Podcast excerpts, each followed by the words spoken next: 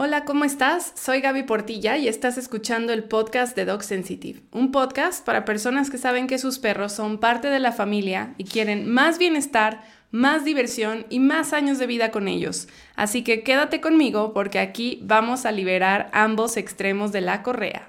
En este episodio vamos a platicar sobre cómo le hablamos a nuestros perros y qué influencia tienen estas conversaciones, entre comillas, en su bienestar y la conexión que tenemos con ellos. Así que comencemos. Lo primero que quiero que platiquemos es sobre cómo le hablamos a nuestros perros. ¿Cómo le hablas tú a tu perro? Te voy a proponer que pongas ahí una nota para hacer un ejercicio de observación durante todo un día. Antes de que modifiques tus acciones, obsérvate un día completo cómo le hablas a tu perro. A mí me sorprende encontrar dentro de la comunicación humano-perro, hay como un lenguaje subliminal donde se escucha que el ser humano asume que el perro es tonto. Y a lo mejor tú piensas que tu perro es muy listo, pero es algo insidioso, es algo que está ahí guardado, algo cultural que tenemos de que los perros son inferiores y son tontos. Y esto tiene que ver, pasa mucho también con los niños y con, en general, con todas las especies de, de, animales no humanos. ¿Por qué? Porque, como le hemos platicado en otros episodios, el ser humano vive en su mayoría todavía en un paradigma antropocentrista, donde el ser humano está por encima de todos en una pirámide de jerarquías y el ser humano adulto, y si nos ponemos más específicos, pues ya sabemos las historias de, de racismo y clasismo, etcétera, el hombre blanco, ¿no? Género hombre, género masculino, hasta arriba de las jerarquías. Pero bueno, no nos desviemos del tema.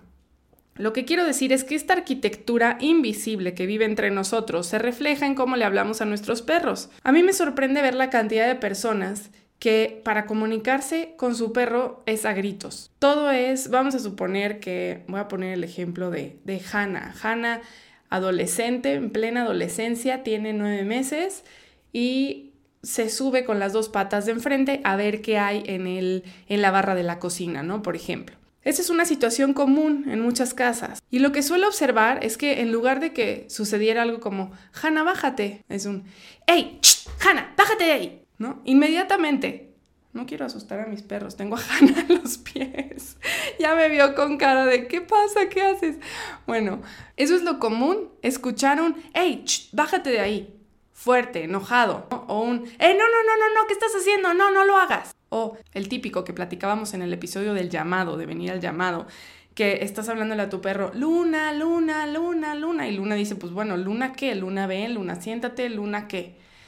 Este, el nombre también lo usamos para regañar muchísimo. Está tu perro haciendo algo que no debe, o que, que no debe según tú, porque para tu perro rascar una maceta puede ser la cosa más natural de perro del mundo. Entonces está ahí tu perro rascando la maceta y entonces en lugar de ahorita les digo cómo sería lo correcto, pero en lugar de decirle algo adecuado, lo que haces es, Bruno, Bruno, Bruno, ¡Oh, Bruno. Y te enojas, ¿no? Porque estás rascando la maceta, pero no le dices no, no le comunicas nada, no le das una opción, solamente te enojas y lo expresas con tu tono de voz diciendo su nombre. ¿Qué pasa cuando hacemos esto? Poco a poco el nombre del perro se empieza a, convertir en algo negativo. A mí me pasa que si me dicen Gabriela, siento feo, o sea, tengo una reacción química fisiológica en mi cuerpo donde siento feo. ¿Por qué? Porque así me regañaba mi papá.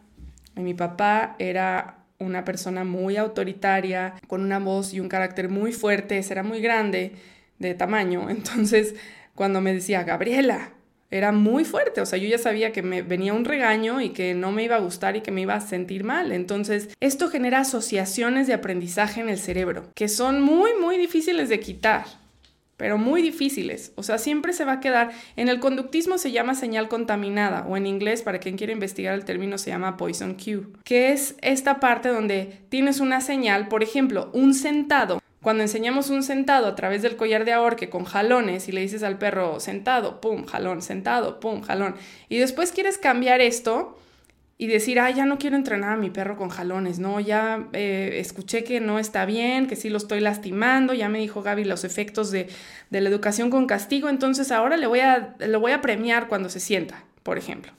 Entonces sentado y le das un premio. Pero como la señal para sentarse es la palabra sentado, esta señal por siempre va a estar contaminada.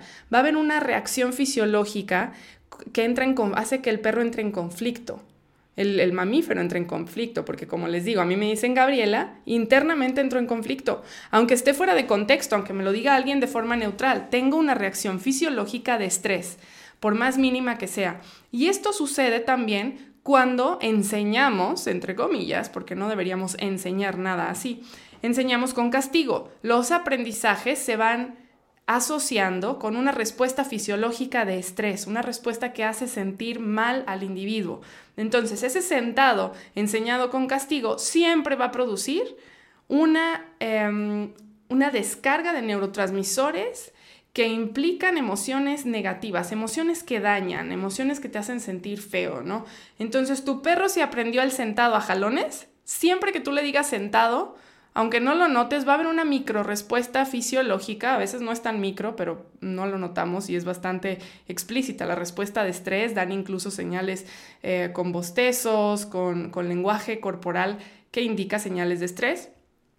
Pero a veces no es tan evidente, pero siempre va a haber una micro reacción porque esa señal fue entrenada con castigo. Entonces lo mismo pasa cuando les hablamos a nuestros perros y los regañamos usando su nombre y, el nombre se convierte en algo que provoca una sensación de, ¡ay, ya la regué! ¡ay, qué feo! ¡ay, no, yo no voy a ir! O sea, cuando me llamen por mi nombre, yo no voy a ir, me siento horrible.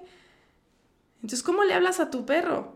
Si tus interacciones siempre son a gritos o regaños, como, ¡hey, no, bájate! Ese tipo de interacciones no son necesarias y van generando o van lastimando el vínculo afectivo que hay entre tu perro y tú. Y me van a decir, ay Gaby, pero entonces que todo bonito, nada de regaños, nada de castigos, ya todo está mal, ya no puedes decir que no, ya no puedes hacer nada feo. Y pues la verdad es que no, la palabra no es que no puedas regañar a tu perro o no debas regañar a tu perro. El tema es que no debería ser necesario cuando hay una buena comunicación. Y esto aplica para todo, para todas las relaciones que tienes con tus hijos, con otras personas, con tu pareja, con tus amigas, los reclamos así viscerales, como con toda esta carga emocional, no deberían ser necesarios donde hay una buena comunicación. Y esto aplica para la relación que tenemos con los perros. Entonces, volviendo al ejemplo de un perro subiéndose a la barra de la cocina, ya no voy a decir Hannah porque aquí está al lado de mí, vamos a ponerle Cleo. Entonces, en lugar de decir, Cleo, bájate de ahí, ¿no? y hacer estos ruidos de, hey, y esos como ruidos cortantes, fuertes, que asustan al perro. En lugar de eso, podríamos decir, Cleo, bájate por favor. No porque el perro entienda la palabra por favor, entienda la emoción que hay detrás de la palabra, porque para mí tiene un significado. Yo tengo la costumbre de decirle de pedirle por favor las cosas a mis perros y darles las gracias. No porque en su mundo de perros exista este contexto, pero porque yo tengo un condicionamiento. Yo aprendí que la palabra por favor está ligada a ciertas emociones, está ligada a, toda una intención de considerar al otro y de saber que te está haciendo un favor. Y la palabra gracias, de igual forma, tiene todo un cúmulo de emociones y de intención atrás. Y esto es lo que los perros perciben detrás de nuestras palabras. ¿Problemas de conducta?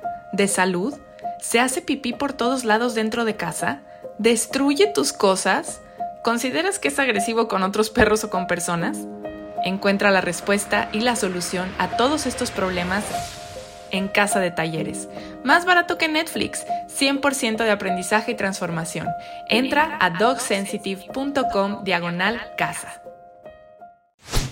El hecho de decirle, Cleo, bájate por favor, uno es primero no asumir que es tonta y que no me va a hacer caso.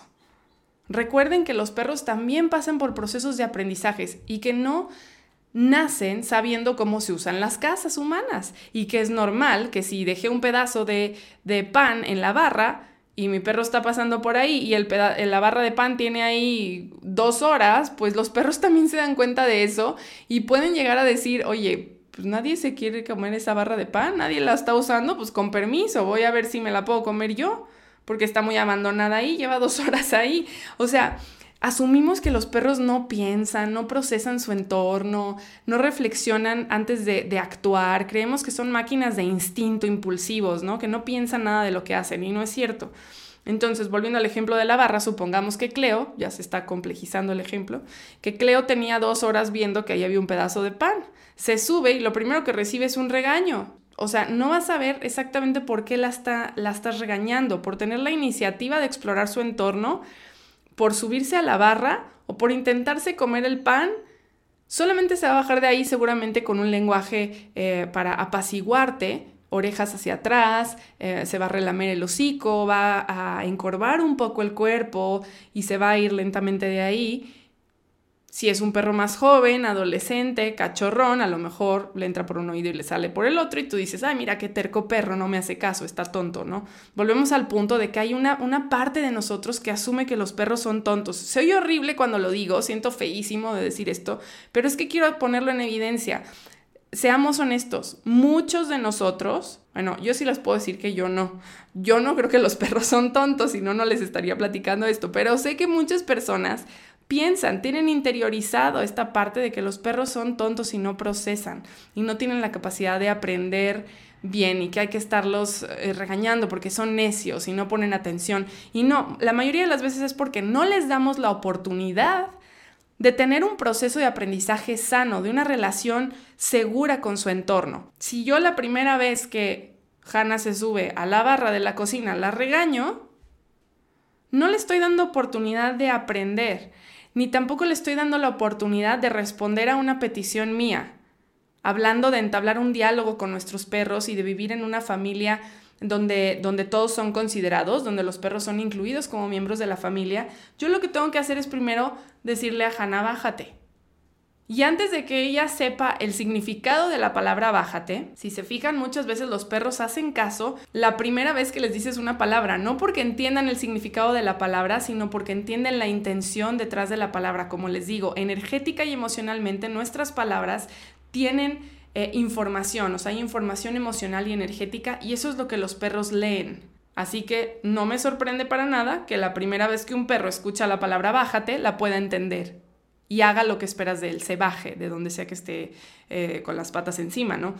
Pero si no es así, también me puedo tomar la molestia de acercarme a Hannah, llamar su atención y decirle, Hannah, bájate, y a lo mejor aplaudo un poquito con las manos y hago el movimiento corporal para que me siga hacia el lado contrario y en el momento en que yo estoy haciendo eso y diciéndole bájate, ella por seguirme baja las patas de la barra de la mesa o de la barra de la cocina y así es como empieza a formar esta asociación entre el significado de la palabra que yo le dije. Pero le estoy dando la oportunidad, uno, de escuchar el mensaje, le estoy traduciendo el mensaje con mi lenguaje corporal, la estoy invitando a generar un patrón motor diferente, o sea, que se mueva hacia otro lado en lugar de estar con las patas encima de la barra. Y todo eso es toda una experiencia para ella. Y a lo mejor es la primera vez que lo aprende. Y normalmente esta primera vez lo que les toca a los perros no es esto que les estoy describiendo, sino un regaño y un grito. Y a veces ni explicándoles qué, nada más con su nombre, como ya lo dije, ¿no? Eh, Hanna, Hanna, Hanna. Hey, no, Hanna. Y, y Hanna no sabe no qué. ¿Cómo le hablas a tu perro? Cuando vamos en el paseo sucede lo mismo. Lo mismo cuando estamos paseando con los perros. Em, hay que cuidar muchísimo el ey, ey. No, no, no, ya se nos salen así, junto con los jalones de correa, bueno, el ch, no, no, no, los jalones de correa son como pan de todos los días para los perros. Imagínense qué frustrante que alguien se relacionara así contigo, que tu jefe en el trabajo en lugar de explicarte, oye, mira, este reporte lo tienes que hacer así o así es como lo hacemos aquí en la empresa, este reporte, y luego te lo está revisando y pues te dice, mira, aquí en este renglón número 2 percibo que hay un error, aquí la cuenta no cuadra. Imagínate que en lugar de decirte eso te hace, le presentas tu reporte y te hace, eh, eh, no, no, no. Pues no te da nada de información, ¿no? De lo que está sucediendo. Nada más vas a decir, híjole, pues la regué, qué feo. Vas a sentirte mal contigo misma contigo mismo y no vas a tener ninguna explicación. Y esto es parecido a la experiencia que viven los perros cuando nos relacionamos con ellos a través del regaño y el ey, ey, no, no, no. Otra cosa que hay que considerar cuando le hablamos a nuestros perros es para qué le estoy hablando. ¿Cuál es el objetivo de que yo le hable? Y así como lo hemos platicado en otras ocasiones, de tomarnos dos segundos antes de hablarle a un perro para ver qué le vamos a pedir, por qué se lo vamos a pedir y cómo se lo vamos a pedir. Si mi perro está haciendo un hoyo en el jardín, yo sé que es una actividad normal de perro. Y que rascar hoyos en el jardín, una, es diversión, porque está rico rascar la tierra. Dos, están olfateando un bicho, un animal que yo no tengo ni idea. Me ha tocado vivir donde hay muchas tuzas y pues las tuzas viven por debajo de la tierra y los perros la siguen literal con el olfato y cuando la tuza se detiene el perro hace un hoyo y la tuza se mueve, el perro sigue por arriba, se detiene la tuza y hace otro hoyo ahí. Y es toda una dinámica que si yo no estoy consciente de lo que está pasando en el mundo del perro, si no, si no me pongo en sus zapatos, yo voy a decir, ay, mi perro nada más que terco, tiene todo el jardín y se pone a hacer hoyos, ya le compré juguetes. Y se te olvida que el perro vive en otro mundo diferente al tuyo, que tiene otras prioridades. Entonces, yo veo a un perro haciendo un hoyo y me pregunto todo eso. ¿Estará persiguiendo un bicho? ¿Estará oliendo algún otro animal que vive debajo de la tierra? ¿Tendrá calor y está buscando tierra fresca para echarse? ¿O simplemente tiene ganas de escarbar y jugar con la tierra? ¿O tendrá la intención de enterrar algo? Todas estas cosas pueden pasar por la mente de un perro a la hora que está rascando eh, en el jardín. Y si no nos detenemos un segundo a considerar el mundo del perro, lo único que hacemos es regañarlos, truncarlos y cortarles toda iniciativa e inspiración. Y me van a decir, ay, entonces, ¿qué, Gaby? ¿Lo dejo hacer hoyos? Yo les digo, yo dejo a mis perros hacer hoyos en el jardín. ¿Por qué? Porque es una actividad de perros. No todos los perros les encanta hacer hoyos, pero hay otros que sí. Volvemos a Hannah, por ejemplo. Hannah es muy de escarbar. Le encanta andar haciendo hoyos y le encanta, yo le digo, le encanta sembrarse. Claro que no se siembra, pero se echa en la tierrita fresca, pero así le digo yo, ya te sembraste, ¿no? Y le gusta. A Leo, por ejemplo, le gusta hacer hoyos cuando se siente incómodo. Se echa y como que no, no, no le gustó cómo está el, el terreno, ¿no? Y entonces se pone a rascar para hacer una especie de cunita y entonces ya se echa así como, ay, qué rico, ya, ya me acomodé, ¿no? El piso. Y lo mismo, este comportamiento lo podemos ver cuando rascan sus camas o las cobijas. Es esta sensación de querer acomodar el suelo a una forma más rica, más cómoda, como cuando nosotros te estás durmiendo y te acomodas una almohada entre las rodillas o acomodas la almohada debajo de tu cabeza o te vas a sentar en la cama para leer, pues te pones varias almohadas o no sé, o sea, es exactamente un comportamiento similar en los perros para acomodar el lugar donde se van a echar cuando los perros viven en, que no tienen textura el suelo donde se quieren echar, podemos ver este comportamiento también, aunque no va a tener un resultado em, óptimo, ¿verdad? No van a poder modificar un suelo de azulejo, pero el perro lo va a intentar, va a decir, ay, está como muy plano esto, muy liso. Y luego se echan así hasta incluso como, se quejan, ¿no? Así como, bueno, pues no, no logré nada, el piso no se movió, está igual de liso que siempre, ni modo, aquí me echo. Entonces, antes de hablarles a los perros, hay que tomarnos el tiempo de ver qué están haciendo, para qué le voy a hablar y cómo le voy a hablar. ¿Qué le dices cuando le hablas? Como les decía, comunicarnos con los perros solo con el nombre es muy poca información para ellos. Y hay muchas personas que critican el hecho de hablarles a los perros con palabras, porque dicen, no, es que no entienden. Ya lo he explicado varias veces, no, efectivamente no entienden de forma lineal el lenguaje de los humanos como nosotros, pero entienden la intención detrás del lenguaje. ¿Por qué? Porque tienen la capacidad de leer la huella energética y emocional de esos pensamientos que se están traduciendo en palabra. Muchas de las cosas que creemos que les enseñamos a los perros así nada más por condicionamiento suceden con procesos mucho más ricos, mucho más profundos de lo que creemos. Em, los perros viven una experiencia multisensorial todo el tiempo. El ser humano tiene, está acostumbrado como a bloquearse y solo estar pensando en la mente y viviendo la vida de forma lineal, bloqueando muchos estímulos a su alrededor. Los perros no. Entonces, para un perro, cuando tú le enseñas a sentarse, por ejemplo, eh, va a tomar en cuenta todo lo que está pasando en su entorno. Si los demás perros, si estamos hablando de una clase grupal, por ejemplo, de, de clase de entrenamiento, si los otros perros están estresados, qué está pasando a su alrededor, a qué huele el entorno, cómo se siente el piso, si el pasto está mojado, si no, tú cómo estás, cómo está tu emoción, estás tenso, estás relajado, por qué le estás pidiendo sentarse, hace sentido, no hace sentido, cómo está el cielo, qué temperatura está, a qué huele, todo, todo, toda la información sensorial, el perro la está incorporando a su experiencia de aprendizaje y esto es todo el tiempo. Todo lo que, cómo, ¿qué le digo a mi perro? ¿Qué le digo? Es muy, muy importante. Y como les decía, la gente puede criticar o decir, ay, ¿para qué le hablas si no te entienden? No, sí entienden. Y van aprendiendo a relacionar nuestros estados emocionales y nuestro estado energético y la intención que ponemos detrás de las palabras con lo que sucede y con las decisiones que ellos toman. Y así es como nos van aprendiendo a leer cada vez mejor. Quien tenga una buena relación con su perro, estrecha, y que ya lleve muchos años con su perro, no, no es raro que puedas decir, es que me lee la mente, es que nada más le falta hablar. Y en realidad no, no le hace falta hablar, o sea, habla contigo y tienes un diálogo con tu perro. Entonces es muy importante considerar qué cosas le digo a mi perro y mientras más enriquezca yo la conversación verbal, estoy enriqueciendo la conversación emocional, el intercambio energético que hay entre mi perro y yo. Y esto va a dar como resultado una relación mucho más profunda un vínculo mucho más fuerte entre el perro y tú y un entendimiento, por supuesto, mucho más atinado de las cosas que tú esperas de tu perro. Entonces, con este capítulo te quiero invitar a cambiar las formas de comunicación que tú sientas que se pueden mejorar.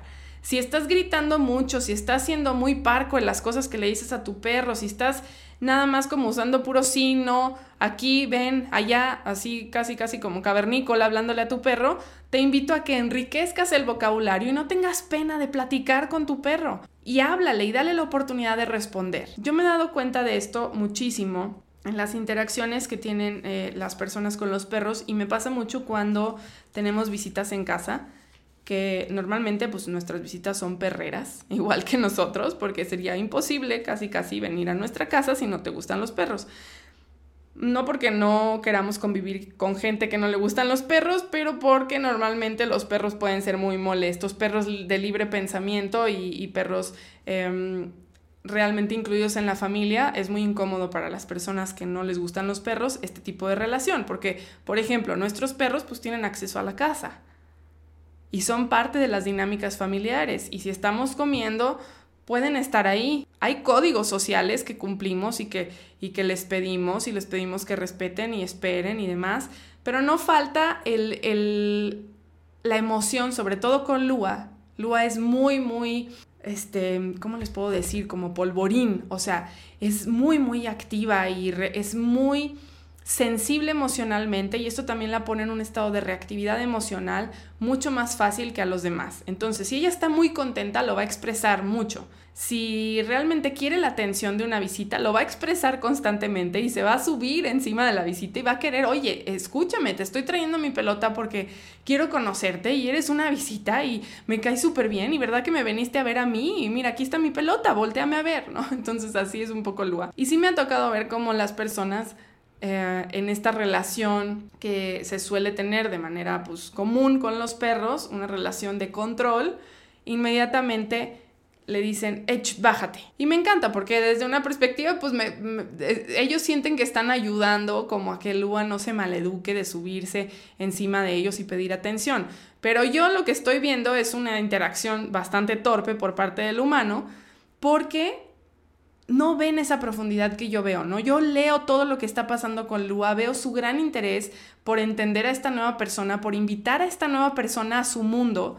Y la persona le dice un H, bájate. Y además es así como, pues es un lenguaje duro, como el que estamos hablando.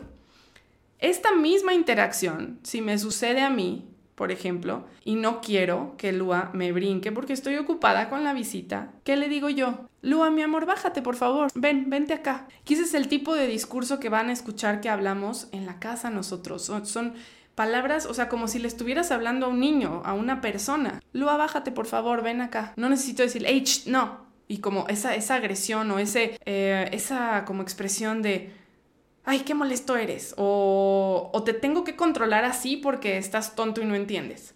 ¿Saben? ¿Y qué creen que pasa? Pues Lua me voltea a ver, se baja y viene conmigo. Y entonces ya cuando viene conmigo, le pido, oye, ¿te puedes echar? Y entonces se echa y ya se queda ahí tranquila. Y voy mediando la interacción, pero le doy la oportunidad de aprender a interactuar con los humanos de una forma diferente. De si quieres estar aquí, se puede, pero mira, te voy a explicar cómo. Pero no con el regaño, no con el, el cortón de la interacción que no tiene sentido para ella, porque toda esa, esa energía se transmite a través de lo que estás diciendo y es confuso para el perro. O sea, imagínate, Lua en su mundo de perro está ahí con, con, la visita queriendo, oye, ¿cómo estás? Te invito a mi mundo, mira, está bien padre, qué bueno que viniste a mi casa, toma, tu, toma mi pelota, es mi cosa más preciada y te la quiero compartir. O sea, imagínense, esa es la emoción que trae el perro. Y el humano lo recibe con muchas veces sin, hacer contacto visual, ignorándolo, porque eso es lo que nos han enseñado. Cuando un perro hace algo mal, ignóralo. Eh, eh, algo mal, pero algo mal para nosotros. O sea, Lua en su contexto y en lo que está viviendo, ella no está haciendo nada malo. Ella, al contrario, está feliz y ella quiere, quiere caerle bien a ese humano, ¿no? El humano no la voltea a ver y le dice, hey, bájate y la empuja con el brazo. ¿Cómo se imaginan la confusión que siente un perro cuando sucede esta interacción? Pues yo siento y lo que percibo de cuando he visto a mis perros y que los conozco también, pasar por estas situaciones es una decepción y como una confusión, como un ¿qué? ¿No? Y entonces se vuelven más insistentes porque dicen, no, mi mensaje no está llegando, esta persona cree que yo la quiero molestar, pero no. Oye, de veras, mira, es que te traigo mi pelota y mira, y entonces Lua se pone mucho más insistente. Y eso pasa con millones de perros todo el tiempo porque no estamos al pendiente de su mundo, de lo que ellos están sintiendo. Entonces, y lo mismo pasa con los niños, ¿eh? Cuando el niño está interrumpe y interrumpe y interrumpe a los papás que están hablando, el niño quiere compartir parte de su mundo. O a lo mejor está eh, muy emocionado porque hay una persona nueva y aparte está un poco inseguro porque no sabe cómo relacionarse con esa persona nueva y quiere caer bien o quiere llamar la atención o la persona le parece amenazante y entonces quiere llamar la atención de la mamá o del papá. Y los papás solo dan el cortón, ¿no? Así como, hey, bájate. Lo mismo hacemos con los niños. Y esto no provee información suficiente para que el perro o el niño aprendan a regular y auto, autorregular y autogestionar sus emociones en contextos sociales. Entonces, al hablarle yo a Lua suavemente y comunicarle lo que quiero, Lua, bájate por favor, ven aquí conmigo. O sea, le estoy comunicando, le estoy haciendo una petición clara, bájate por favor, no nada más es un H, no, bájate por favor, ven aquí conmigo. Y a veces, y a, o sea, a mis amigas y amigos les da risa como le hablo a mis perros muchas veces porque yo le explico a Lua, ahorita fulanita no quiere que estés con ella, vente aquí conmigo, te guardo un pedacito de lo que yo estoy comiendo por ejemplo, pero yo les explico qué está pasando. Y sí, me ven con cara de loca como, ay Gaby, los mimas mucho, ¿no? Esta, esta es la peor explicación, es el peor juicio, porque eso no es consentir, estoy hablando de comunicar, no estoy consintiendo a mi perra, le estoy explicando lo que está pasando, no creo, no soy tan ingenua como para creer que entiende el lenguaje verbal de forma lineal, pero como ya lo dije, sí lo entiende porque entiende mi intención, nos comunicamos constantemente y como ella vive conmigo y yo le he dado la oportunidad de aprender de mi lenguaje mucho y de hacérselo muy explícito, tanto con mi lenguaje corporal, con mi lenguaje, mi tono de voz, las emociones que yo pongo en eso, marcar la intención, todo, todo, todo eso se lo hago muy claro a mis perros constantemente. Entonces, sí, por supuesto que sí me entienden. Yo te puedo decir que cuando yo le digo a Lua, ahorita no quiere, va a entender. Y esto no se aprende de la noche a la mañana, por supuesto que lleva tiempo. Hace unos meses Lua todavía no, no respondía tan bien. Hay otras cosas que todavía ah, le faltan, como, como acabar de comprender las interacciones humanas que son tan bizarras, complejas, este, y arbitrarias desde la perspectiva del perro, porque nunca nos late lo que ellos quieren hacer, entonces vivimos en una existencia antagónica, ¿no? Nos encantan los perros, pero nos chocan las cosas de perro. Nos choca que, que nos laman, nos choca que se les caiga el pelo, nos choca que se suban a nosotros, o sea, cuando los perros saltan encima de las personas es porque reconocen el rostro humano y quieren estar más cerca, cara a cara. Ellos viven allá abajo en el mundo de perros y nosotros vivimos acá arriba en el mundo de humanos y quieren acercarse. Entender el, motivador, qué motiva a los perros a hacer las cosas, primero, y después darles la oportunidad de comunicarles, de escucharnos, de escuchar toda nuestra versión de los hechos, eso va a favorecer la relación. Volviendo al nombre y lo que les platicaba de usar el nombre para cosas negativas, muchas veces cuando me ha tocado dar consulta y que me dicen es que mi perro no me hace caso, empiezo por ahí. Empiezo, me fijo qué sucede alrededor del nombre del perro. Y muchas veces lo que encuentro es que los apodos funcionan mejor. El perro se llama Em, máximo, pero si le dices máximo no viene. Si le dices bebé gordito, viene perfecto y mueve la cola y te sonríe. Y entonces te das cuenta de que bebé gordito, pues no es una señal contaminada. Nadie lo regaña diciéndole bebé gordito. Entonces bebé gordito funciona perfecto para venir al llamado. Pero cuando estamos en contexto de parque, la persona le quiere hablar máximo, ven pero como en la casa lo regañan con máximo, máximo, no, máximo, pero nunca lo regañan diciéndole bebé gordito, entonces ahí podemos empezar a trabajar el por qué el perro no nos hace caso. Otro error con el nombre es haberle puesto un nombre al perro que causa burlas. Los perros que tienen nombres que causan risa, como por ejemplo, este, no sé, no ando muy creativa para nombres ahorita. Es como cuando te preguntan ¿cuál es tu película favorita? Y te quedas en blanco y no se te ocurre ninguna y dices, le tengo como 100 películas favoritas y no se me ocurre ninguna. Así estoy yo en este momento. Así que bueno, vamos al nombre básico de perro, Max nuevamente. Eh, supongamos que Max no se llamara Max, se llamara, no sé, tequila o o un chihuahua que se llama gigante o Sansón, no lo sé, hay nombres como que causan risa porque son lo opuesto al perro. Me tocó una vez atender un caso de un perrito que se llamaba Chingoncito y pues todo el mundo se reía cuando escuchaban el nombre y los perros, para los perros la burla, la risa, cuando nos reímos del perro, el perro se confunde, no entiende por qué se están riendo, no entiende por qué te estás riendo de él son interacciones que eh, les causan muchos nervios e inquietud. Y he encontrado un patrón de, en perros, sobre todo pasa mucho con perros pequeños y, como de raza chihuahua, porque por lo general tienen nombres chistosos. Y son perros muy reactivos, o sea, reactivos quiere decir que tienen conductas agresivas hacia personas o hacia otros perros, viven muy, muy ansiosos. En general los perros pequeños tienen una vida mucho más estresante que los perros grandes por su tamaño. Es normal, todo está gigante. Siempre les digo a mis pacientes, pónganse en el lugar de su perro pequeño. Imagínate que vives allá abajo y que todo sucede allá arriba y todo es grande. Y lo único que ves a la altura de tu mirada son puros pies humanos caminando y puras cosas que, te pueden apachurrar. Es una vida muy estresante ahí abajo. Entonces, si encima de eso tenemos nombres que, que generan esta, esta como dinámica de burla hacia el perro o situaciones en donde los humanos se están burlando del perro y nosotros lo vemos como muy inocente, eso genera estrés en el perro y confusión. Y si esto se repite mucho en su vida, es uno de los factores que va a incidir en un incremento en la reactividad o problemas de agresión en el perro, problemas de irritabilidad, el perro se siente enojado, de malas y muchos perros no les gusta su nombre.